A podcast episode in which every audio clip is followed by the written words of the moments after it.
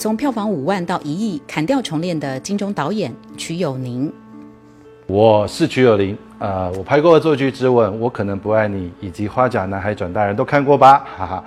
你知道现在常常有人在路上说你就是那个渠道，我看着你的戏长大的，对，你们都看着我的戏长大。对我来讲，我好像得到了很多的成功，但事实上我的人生也是有经过低潮的。呃，我记得在我二十五岁的时候，二十五岁之前，我得了非常多的电影剧本奖，我是当时台湾最年轻的导演，然后我拍了第一部电影，我觉得哇，接下来这个世界为我而转。那但是那部电影是我一个最大的人生挫折，嗯，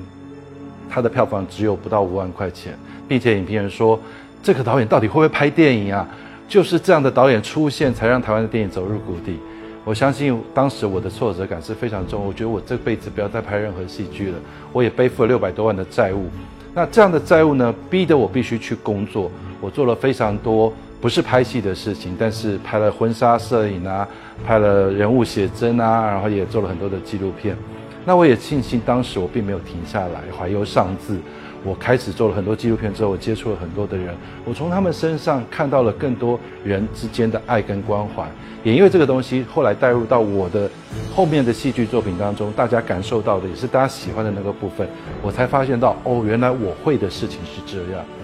我还记得我小的时候呢，家里很穷，